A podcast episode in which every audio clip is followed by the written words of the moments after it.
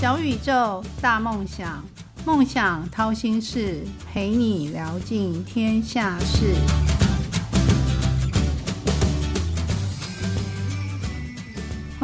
到梦想掏心事，小宇宙，小小问大大，我是主持人王小小。跟你一起聊尽天下事。最近几期，小小都在关注的是有关大学联考，就是学测的问题。因为小小有个心愿，希望帮助更多没有办法、没有能力去补习的小孩。他也知道在最后的三十天，怎么让自己的成绩能够突飞猛进，甚至多加了几级分。因此，今天小小就邀请一位升学辅导的一个专家，就是呃大家最怕的数学 A、数学 B 的数学老师，就是小小的死。穴，那我们一起来欢迎这位洪宇老师。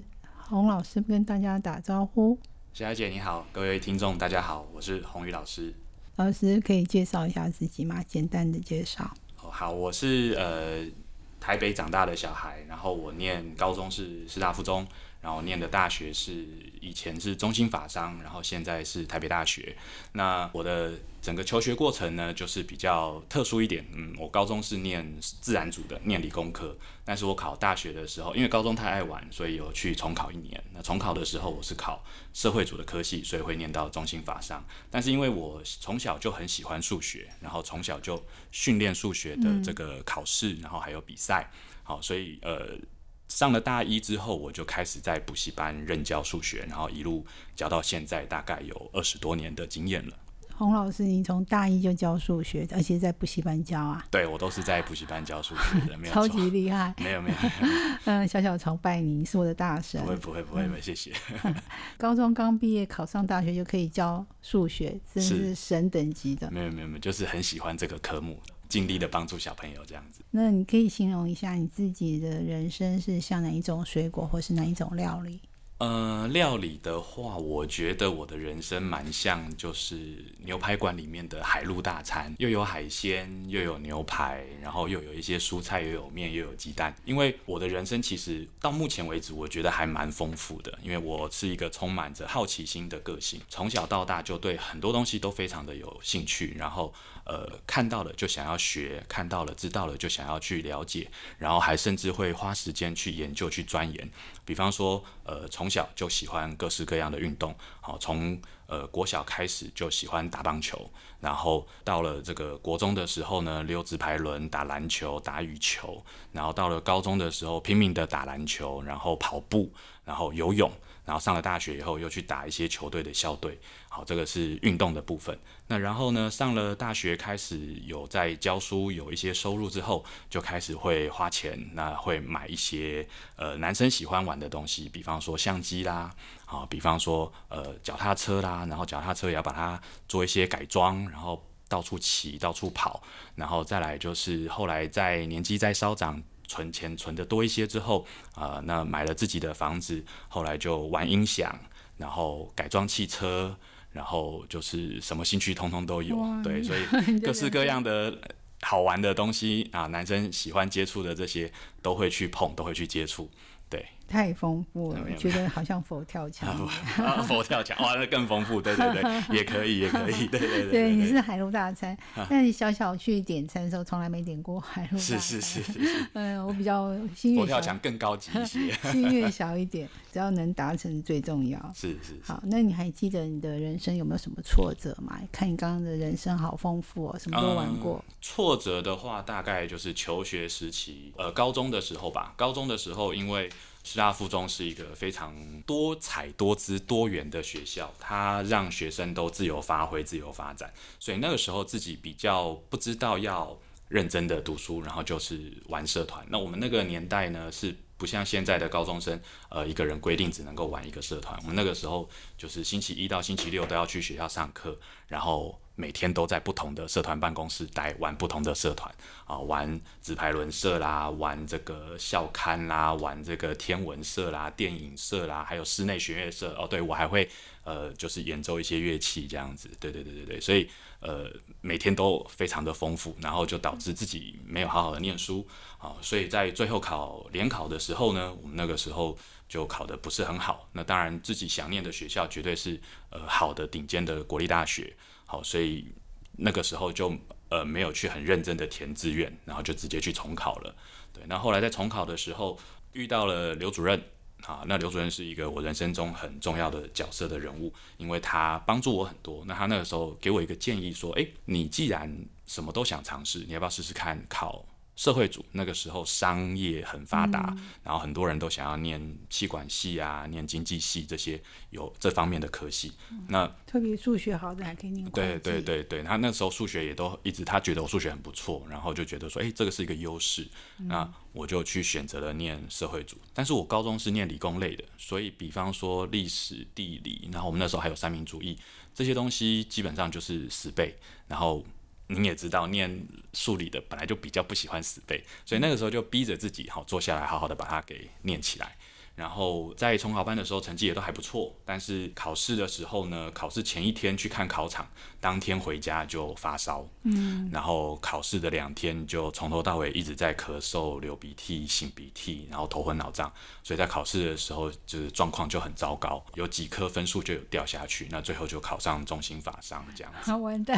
你失常的成绩还可以考上中心，那不是很多人要去撞墙了吗？没有，就是以前在重考班的时候。那个时候成绩还不错啦，稳定的都有大概从华班的呃前面几名这样，所以预计自己是台大法律啦，或者是台大的商的商学系，应该都是呃那个时候是预计的，但是结果最后掉下来。那那个时候也自己想说，好吧，那既然掉下来了，上帝为我关了一扇门，他会帮我打开另外一扇窗。那我就想说，好，那我就在补习班开始，哎，好好的教数学，然后教就是年纪跟我差不多的朋友们。教着教着就哎，好像还行，还不错，然后就一路教到现在了，这样子。其实小小今天邀请到那个老师来的原因是小雨老师啦，因为他觉得他很年轻，但他跟我说他四十多岁，小王小小不太相信。好，小雨老师他今天请到他来，其实是小小就是有个心愿，希望帮助更多的学生在学车之前能找到一个好的方向，能够对的读书方法，就是让自己的分数可以往前再进一两级，达到自己的。梦想科系就是梦幻科系啊，那所以今天小小就说，一就是明年的学测，老师有发现一些要点嘛，就是考题出题趋势的一些观测在。是，呃，像这几年的学测大概都有一个这样子固定的趋势，就是我们的考题大概都是二十题左右。那当然前面的题目一题都是五分，那后面的手写题它会有不同的配分，但是大概也都差不多，加起来三题是十五分左右。那我们从这个大考中心公布的资料里面，我们会发现，呃，整张考卷呢，如果你要考到均标，也就是全国的百分之五十，你只需要答对八题就可以了。在二十题的题数里，你只需要答对八题就会有均标。所以我都会跟同学建议一件事情，就是你在面对考试的时候，一定要有很稳定的心态，不要慌。不要紧张，很多同学我们的经验就是考卷一发下来，看到第一题不太会，然后就很紧张的会认为啊，我整张考卷就都不会了。那结果导致他有一些其实是基本题，甚至是送分题应该要拿到的题目没有拿到，那导致很可惜。好，所以我们都会一开始跟同学做一个这样子很好的心理建设，就是军标只要答对八题，而这八题里面呢，我们去看到大考中心公布的。这个答对率来看的话呢，其中有七题是答对率五十趴以上的，百分之五十以上的学生都有答对的，所以距离这个八题只差一题，所以有可能其实你只需要稍微再仔细一点，然后小心一点，你就可以很轻松的达到均标这样子的分数。好，那前标的话是答对十一题，顶标的话是啊，对不起。呃，对，前标的话是答对十一题，那顶标的话呢是答对十三题。那前标是全国的前百分之二十五，顶标的话是全国的前百分之十二。嗯哼，好，所以您看看全国前百分之十二，在二十题里面其实只需要答对十三题，并不是一件非常困难的事情，只要有策略、有方法，然后心态是正确的，其实都蛮容易达到的。那比方说，我们刚刚有帮同学做个小小的整理，好，就是如果说以学测考试一一二年的这个方向来看的话呢，大家最害怕的排列组合几率的部分，大概二十题中占了三题，然后三角比、三角函数呢，也是大概有三题。那平面向量、空间向量，还有空间中的平面直线，好，甚至是直线语言这些纯几何的题目呢，大约有九题。那这三大重点单元，您只要答对十五题，你就绝对有顶标以上了。就是数 A 数 B 都一样吗？呃，这个是以数 A 为主的。哦，那就更困难的那那对更困难的，对，所以它是更困难的考试。但是，哎，这样子分析起来好像也没有那么的可怕。那是不是只要把嗯三角学会就会三题了？对，三角学会就会三题了，没有错。然后再排主机、平面空间，对，平面空间向量，还有直线语言，就是纯图形的几何图形，在这些题目里面，甚至有些题目是国中生都会解的。天哪，那小小的不会。不不不，这个其实只要是 愿意对愿意去思考，是，然后国中生只要用国中的方法就可以解出来的了。对对。所以其实你赵老师这样说，前表好像不太不会太难，因为只要十一题，这样就已经九题加六题就已经蛮多题，超过了，超过了。对对对对对。那其他的可以放弃。呃，其实如果说。掌握到该掌握的分数还有多时间，那当然是继续往下冲嘛。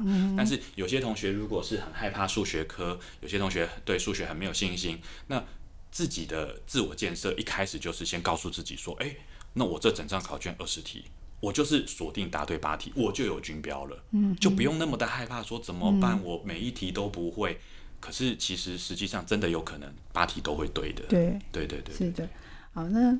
小雨老师，你可不可以帮大家抓一下重点，快速复习的重点？就是我们哪些重点是一定要去复习到，因为它是必考题嘛。是好，那呃，以同学的程度最基础的来看的话，我们会建议第一个一定是先将一到四册的数学课本的内容一定要好好的完整的复习完。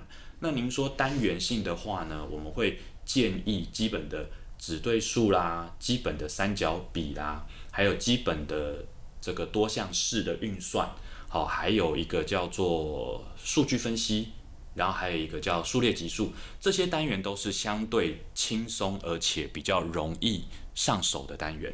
那这些单元呢，在一二年学测来看的话，大概占了有七题左右。嗯，好，对，所以这些单元如果能够好好的掌握住，而且这些单元基本上就是你只要课本的会，就一定都会了。嗯哼，对对对对对。那这个是最基础的。那如果说您想要锁定前标甚至是顶标以上的同学，那我们就会建议你一定要去写近十年甚至近十五年的呃学测的考古题。那学测考古题因为有课纲的改变的关系，所以有一些单元是可能删掉了，那有一些单元是没有的。那这个部分没有关系。呃，如果呃。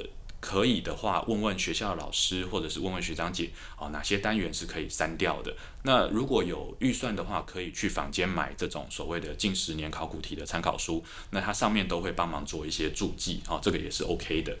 那如果要拼更高分的同学，好，顶标十五级分，那除了这个近十年、十五年的考古题，还有课本习题之外，我们会建议就是能够多方面的去练习，就是各个区域的。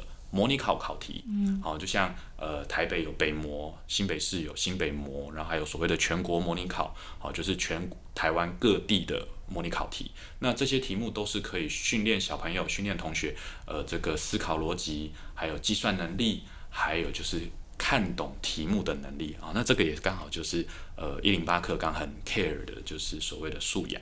那素养原则上在数学这一科就是要先看得懂题目。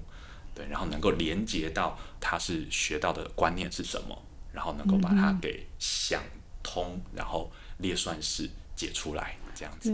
其实就是小小这边听很多专家说，其实有些学生其实是看不懂题目，因为现在常常是那个嗯素养题，他就会套一些时事啊、一些呃地理环境、一些社会的一个问题啊，把它套进去。其实那是虚晃一招。对对。必须要把那个重点给画出来。你读懂了，你就会用公式，就会计算。没错。所以这是蛮重要的。就是呃这个素养，就是从小要养成的一些。数学。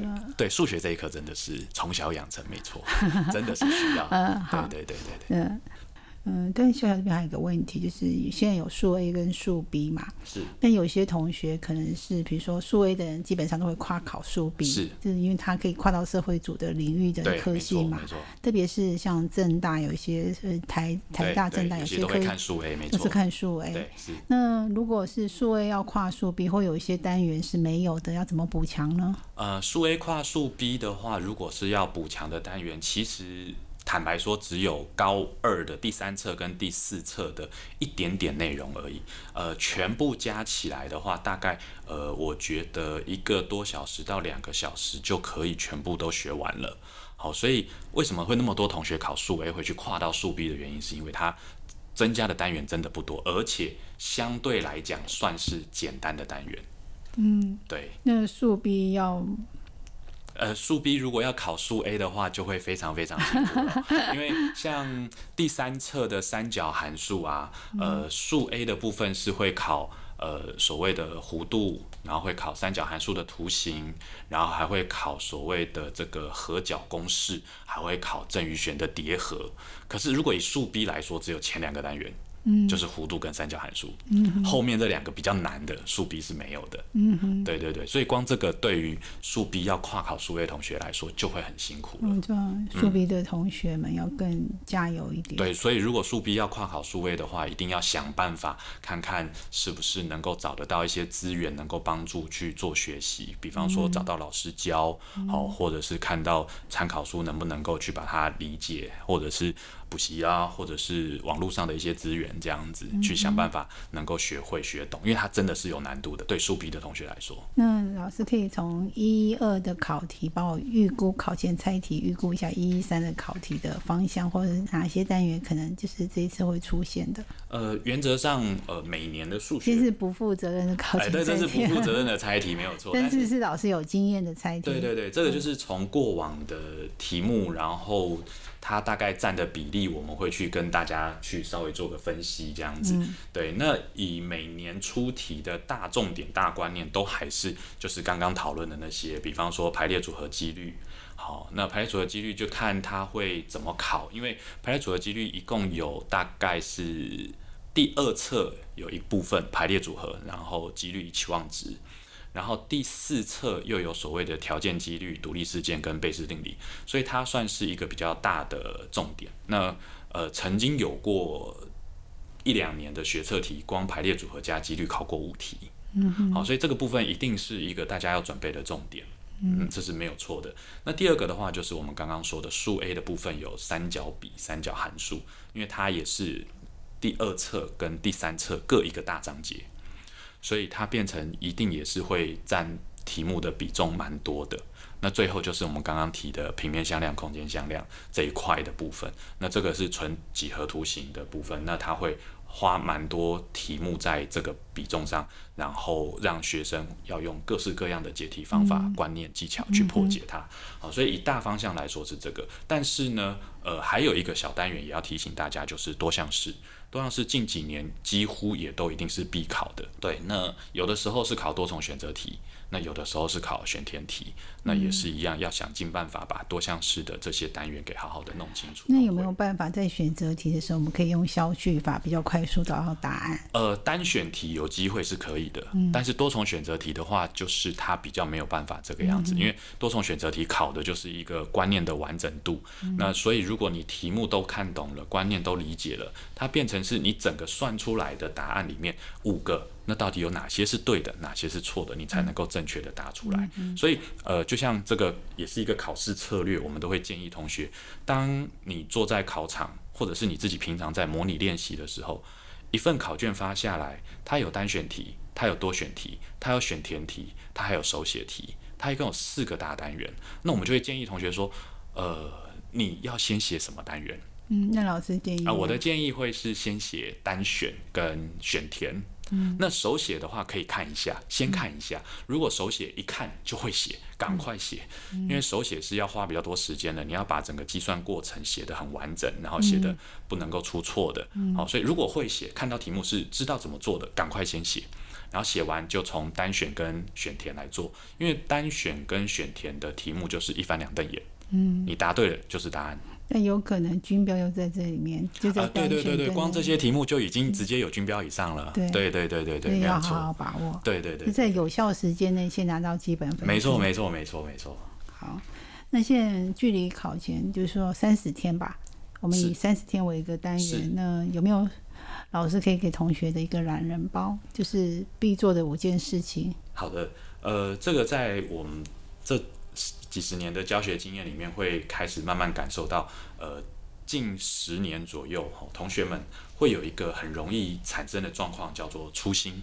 嗯，那粗心会发生在就是比方说看题目会跳行跳字，看选项会看错，甚至是连自己手写的字都会有可能看三看成五，然后呃这个七看成一之类的这些看的问题、读的问题。那这个问题呢，我这几年有去努力的寻找答案，那也有发现，大概真的是跟呃我们日常生活息息相关的这个智慧型手机配所谓的社群软体有关系，因为社群软体大部分都是图片，然后文字都是一些文字，然后大部分的同学都是用快速划过浏览的方式去做阅读。那当你已经习惯这种快速浏览的方式的时候，那你在阅读题目的时候，你可能也会把这个习惯给带进去，那你就会快速浏览这个题目。可是数学最不可以的就是快速浏览，因为数学的每一句、每一个关键字，好，每一个数字都是关系着你能不能够正确得到整个题目的答案的重点。对，所以一定要很仔细的去看题目。所以我会建议同学，呃，是不是在最后这三十天，可以把智慧型手机先稍微的摆在旁边，然后一天告诉自己说，我只能够看它多少时间，比方说三十分钟、五十分钟，其他的时间尽量不要有这个习惯，让它稍微调整一下标准。太高了。但是这个 真的是我们这这几年遇到很多同学都有这样的问题像我们遇到呃已经有考上台大的孩子，他要拼台大医科，他就会常常跑来问我说：“老师，我为什么会这样，一直看错？”一直出这个问题，好好多同学都会这样来问，我就会跟他们建议说，那你是不是把手机先收起来试试看？那后来大部分都有得到正面的回应，就是，哎，老师，我现在不会粗心了，我现在不会看错了。所以我，我们是有经过就是很多同学的这个验证的，对，所以我会有这样子的建议，就是如果同学有粗心的毛病的话，那可能可以透过这个方式稍微去做一些些调整。好，哦第一个就是要先暂时远离智慧手机，对，暂时远离，对对对对，暂时暂时没有错。你考上之后又可以。对对对对对对，因为手机其实真的是对我们现在很重要的一件事情，没有。那还有四个呢？那第二个的话，就是我们会希望同学能够每天养成至少大概游泳啊，或者是快步行走，让自己的心跳能够快速上升三十分钟的这个习惯，因为这个是维持一个正常的新陈代谢的动作。那不建议做剧烈运动，因为剧烈运动容易受伤。好，那这个也是老师很。呃，自己很亲身的经历嘛，那我们在看考场当天就发烧，那个这个身体状况没有维持好，所以其实身体健康是非常非常重要的。你有健健康的身体，好，你有这个良好的心情，你考试才能够让自己的实力百分之百的发挥。对，所以我们会建议同学就是要去运动，但是千万不要做剧烈运动，因为会受伤。那我曾经有看过学生就是拄着拐杖进考场。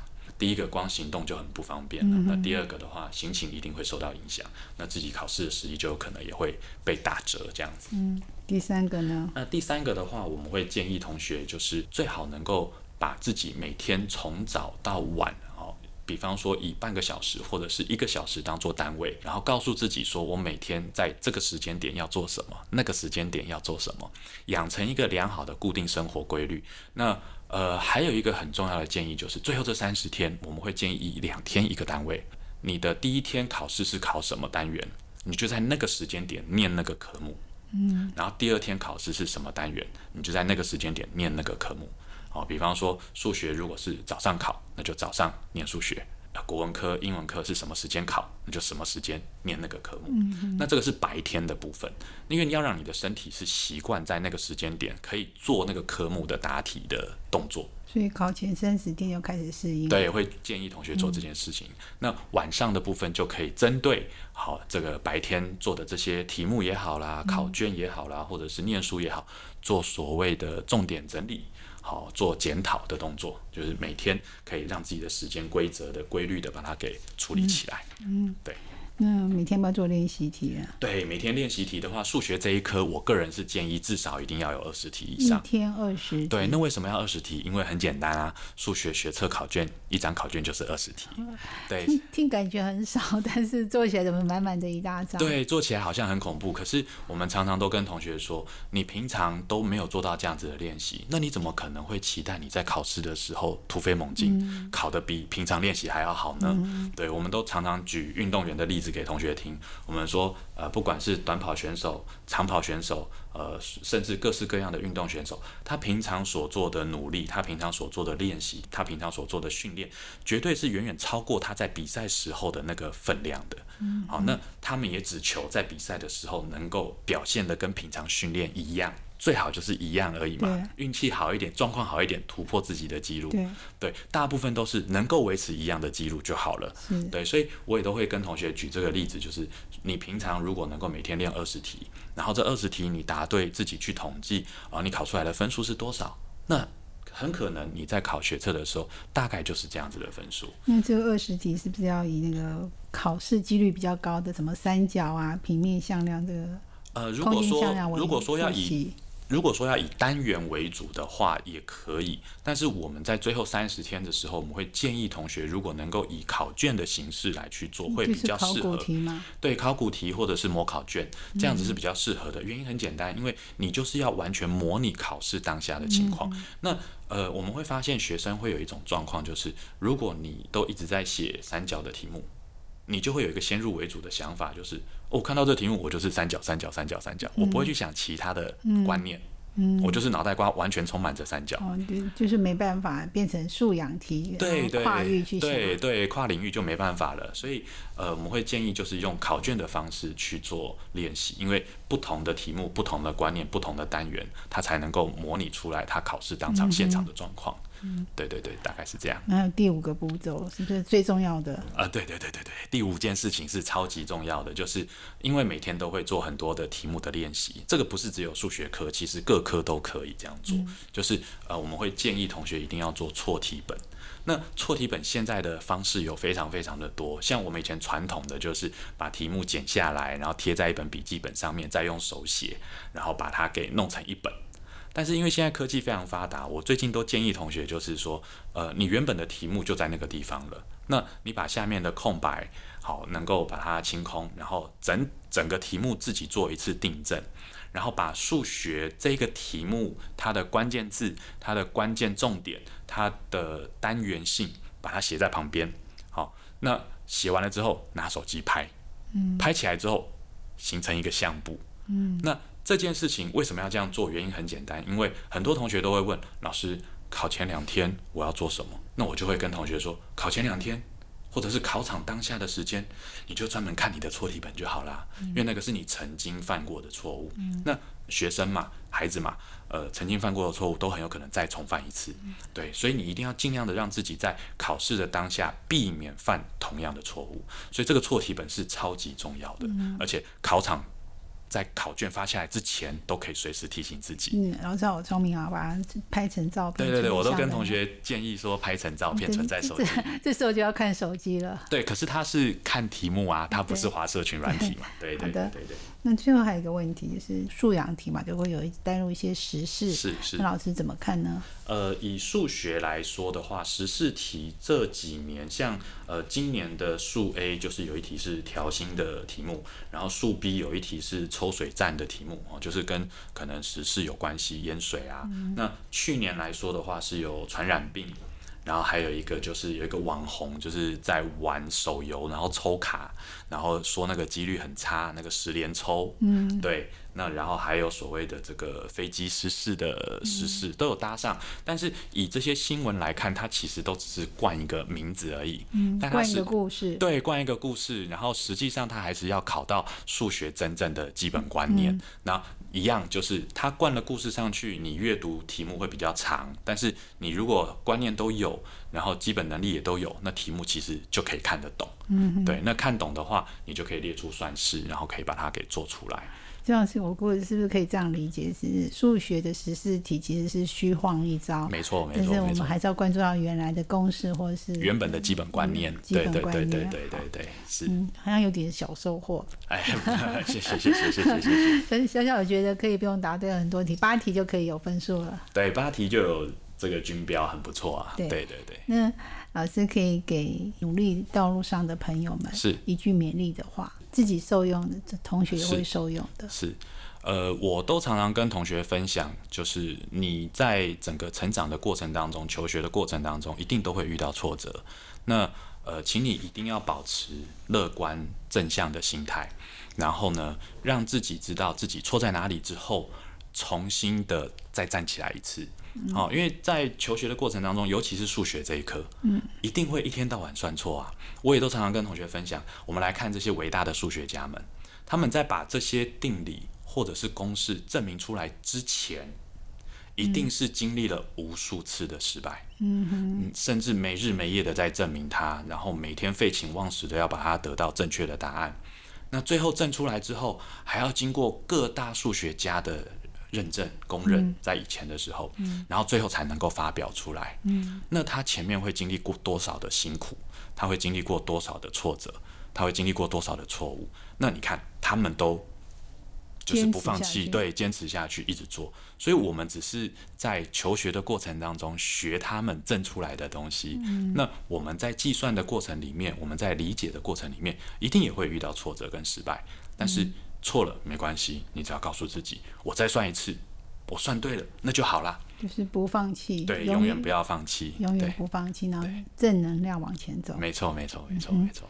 好的，很快的，今天小宇宙小小问大大节目又要进入尾声，不晓得在收听节目的听众是不是有一些小小的收获呢？就是可以帮助你，也许在考数 A 跟数 B 时候可以多一两积分，那小小的目的就达到了。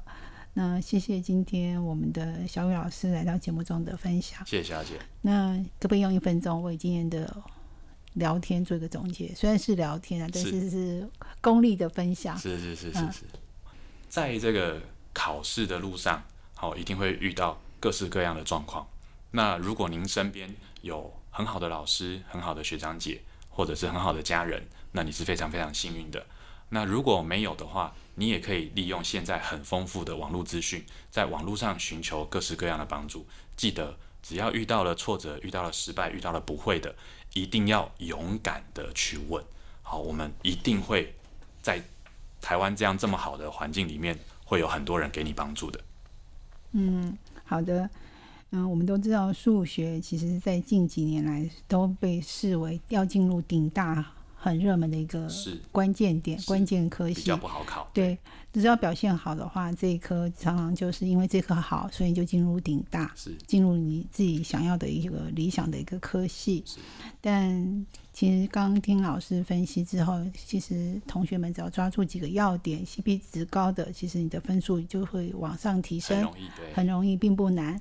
那就祝福所有的考生或是小小的听众都可以达到自己呃梦幻科系，因为收听小小的节目之后达到梦幻科系，你要给小小一个小鼓励哦。美好与成功都不是偶然，曲曲折折的闲心事，到底是什么绝学，占了什么秘方，才能够一路向梦想靠近？快来掏心事，用一杯咖啡的时间。